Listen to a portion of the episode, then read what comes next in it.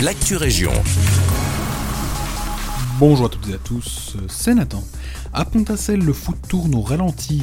Les compétitions amateurs sont à l'arrêt depuis bientôt 3 mois.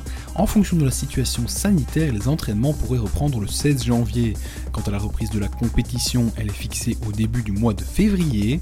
Plus que l'impact économique, c'est l'impact sur les jeunes que déplore Olivier Brismé, le manager sportif du club.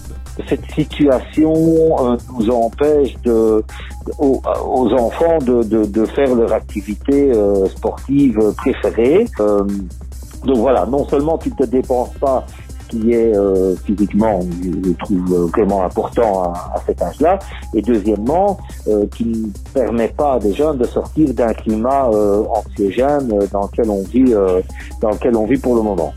Les jeunes de moins de 12 ans sont donc les seuls à pouvoir s'entraîner actuellement. Pour l'équipe première, pas le choix, c'est l'entraînement à distance. Pour le coach Rock Gérard, préparer une reprise de la compétition en trois semaines, c'est mission impossible. Quand on arrête après, à la fin d'un championnat normal, euh, on arrête deux mois. Ici, on vient d'arrêter trois mois.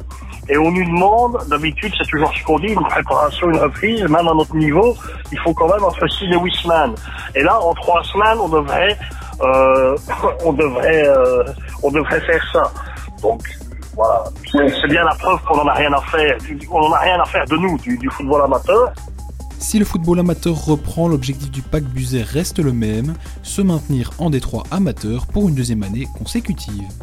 À Genappe, la zone 30 km/h est prolongée dans le centre-ville. Avec une nuance tout de même, cela ne concerne que les voiries communales. Pour les rues de Weiss et Joseph Berger, il faudra attendre la décision de la région. Cette prolongation de la zone 30 a été votée lors du dernier conseil communal de 2020. La proposition avait été adoptée après le confinement pour rassurer la sécurité des cyclistes et des piétons. Et puis à Waterloo, les travaux de rénovation ont débuté dans le magasin Dreamland. En attendant sa réouverture, un pop-up store sera accessible aux clients à la chaussée de Bruxelles. Objectif de ces travaux, un magasin plus aéré, plus ludique et facilitant le retrait des commandes en ligne. La fin de la rénovation est prévue pour le 10 mars. C'est la fin de cette Actu Région, je vous souhaite de passer une agréable journée à notre écoute.